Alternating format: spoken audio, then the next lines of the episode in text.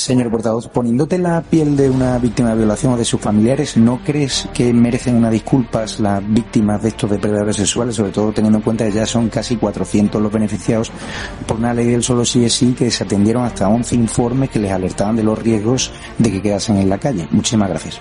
Sí, yo creo que los jueces deberían pedir disculpas a las víctimas. Sí. Los jueces aplican la ley, eh, portavoz. Y si no sería prevaricar, ellos están aplicando la ley. La mayoría de jueces la están aplicando bien. Los que la están aplicando mal, efectivamente deberían pedir disculpas. Señora ministra, más de 100 violadores han visto reducida su pena por su ley del solo sí es sí. Esto cuando... ¿Puede pedir perdón a las víctimas, Irene Montero? Más de 100 violadores han visto reducidas sus penas, eh, señora ministra. No te puedo ir. No oigo a los periodistas, lo siento. Señora ministra, más de 100 violadores han visto reducidas sus penas por su ley del solo sí. ¿A las mujeres más protegidas con violadores en la calle? De. Gracias a su ley. No me falta el respeto, por favor. Muchísimas gracias. Hay más violadores en la calle gracias a su ley del solo sí es sí. ¿Están más protegidas las mujeres? Gracias.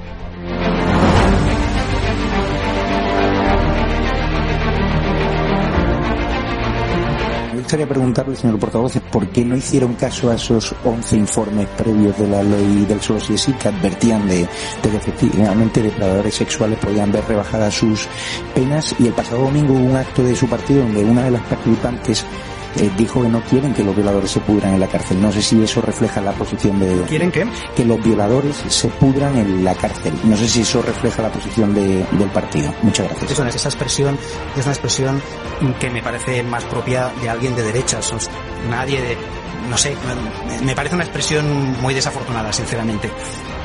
Lo de los 11 informes, ¿por qué no, por qué no atendieron esos 11, 11 informes que Bueno, sobre, ese, sobre eso creo que hay una discrepancia sobre lo que decían esos informes. Yo no estoy de acuerdo con lo que dice usted que decían. Por todo ello, vamos a instar desde la mesa del Congreso y vamos a exigir a la presidenta del Congreso de los Diputados, Merichel Batet, a que se lleven a cabo y de forma inmediata todas las acciones necesarias para impedir el acceso a las instalaciones de la Cámara Baja a Javier Negre y a cualquiera de sus empleados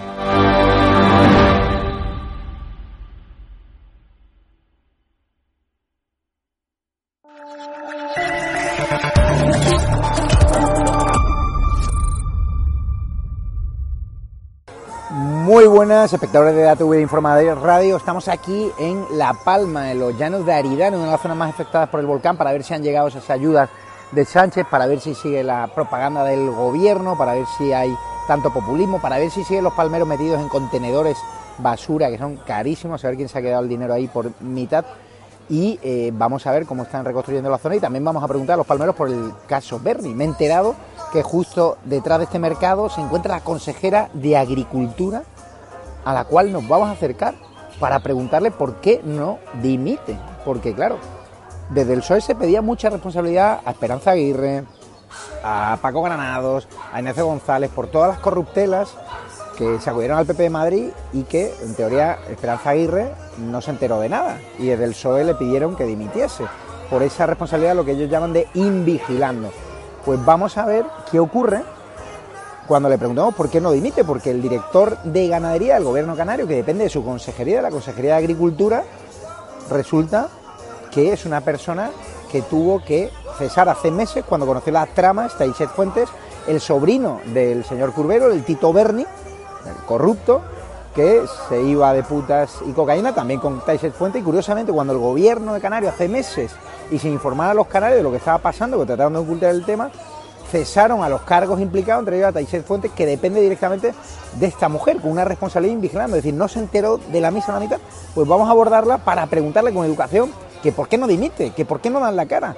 Porque Ángel Luis Torres se ha fugado a Madrid, ya saben que cuando viene al Parlamento Canario pues no quiere dar la cara, le da mucho miedo, a nueva rueda de prensa y se escondió. Vamos a ver si esta consejera de Agricultura que está en la picota, porque recordar que esta trama del Tito Berni sobre todo ha movido muchos fondos para el sector ganadero en Canarias, para el sector agrícola, fondos europeos, fondos públicos, es decir, esto se ha acercado el Tito Berni, el mediador y compañía, a empresarios que en la pandemia estaban muy mal, ofreciéndoles fondos europeos, ayudas públicas, subvenciones, contratos con las administraciones públicas a cambio de suculentas comisiones, intermediaciones del 3 y el 4%, que estamos hablando de cientos de millones de euros, que afectarían a muchos cabildos, prácticamente me dicen que a todos y profesionalmente a la Consejería de Agricultura. Con lo cual vamos a acercarnos a esta señora a ver qué nos dice. Luego os cuento. Sí, consejera de Agricultura. ¿Usted por qué no dimite por el caso del Tito Berni? Su director general fue cesado meses antes, ¿desde cuándo lo sabía? Su consejería era el nido de la corrupción. Se gastaba el dinero público en putas y cocaína. No voy a contestar, no, no hay ninguna, no hay ninguna. Es la consejera de Agricultura. Sí, yo. Vale, vale. Y usted es Taishet Javier Negre, no Fuentes, lo sí. conocía. Bueno, un nosotros placer. estamos, un placer. Nosotros estamos, a- bueno, yo creo que usted es este de Taishet Sí. Fuentes por problemas de gestión en la consejería, por mala gestión. ¿Pero qué detectó? ¿De cuándo lo sabía?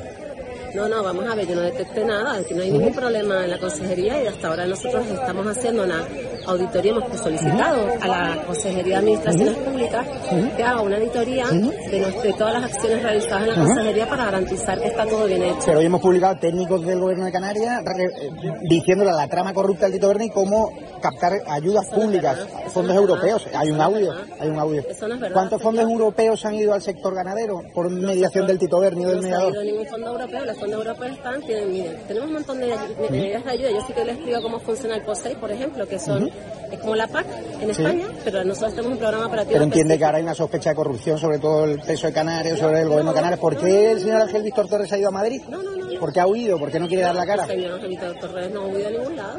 ¿Y usted por qué no dimite, por ejemplo? Porque hasta allá usted invigilando, tenía que vigilar al director general de Agricultura. Es el sobrino de, de acciones- que era el anterior director Las general de... acciones, las acciones de la Consejería de Agricultura, yo estoy segura de que los funcionarios de la Consejería son trabajadores honrados y honestos que han aplicado todas las medidas necesarias para gestionar bien los fondos Con todo el escándalo, prostituta y cocaína, imposible, pero si está un sumario, hay gente detenida. Yo le explico si quiere. Oye, lo agradezco, ¿eh? Con su amabilidad, de verdad, ¿eh? Que yo sé que no es si plato con gusto. controles. Mire, las, las fondos europeas que nosotros llevamos gestionando muchísimos años Sí, sí. en la Consejería de Agricultura eh, tienen muchísimos controles distintos. Mire, antes de hacer una resolución de una ayuda hay controles le- administrativos legales por el centro directivo que gestiona la ayuda, pero también hay el organismo pagador que es independiente que también hace controles sobre el terreno. Ajá, ¿vale? vale. Luego tenemos la Intervención General del Gobierno de Canarias, nos audita a nosotros nuestra anualmente nuestra gestión y también hace un muestreo que no hacen ellos, sino lo hace el Ministerio de Agricultura de empresas y le hace un control financiero permanente a esas empresas. ¿vale? Es decir, que ya hay ese control. La viceconsejería también una vez al año la hace auditoría del organismo pagador. Y además tenemos misiones europeas Sí. que vienen cada dos años más o menos, que también hacen auditorías, no solo a nosotros, sino Pero también a los tenemos un técnico del gobierno de Canarias informando a la trama corrupta de cómo captar los fondos europeos. Hemos publicado el audio en edatv.news. Luego te lo voy a pasar. Bueno, yo, bueno, Oye, agradecerte Esta tu mañana- amabilidad. Esta mañana estuve hablando con un técnico que me llamó y que me decía, Sí. yo pongo la mano en el fuego por todos mis compañeros. Oye, ¿sabes lo que le honra? Que usted da la cara. Y Ángel Víctor, todo el presidente de Canarias, se ha ido bueno, a Madrid. yo, yo tengo la conciencia ayer. Tranquila igual que Ángel Víctor Lo sé, lo sé, Torres. lo sé. Tenemos la Oye, tranquila. agradecérselo. Bueno.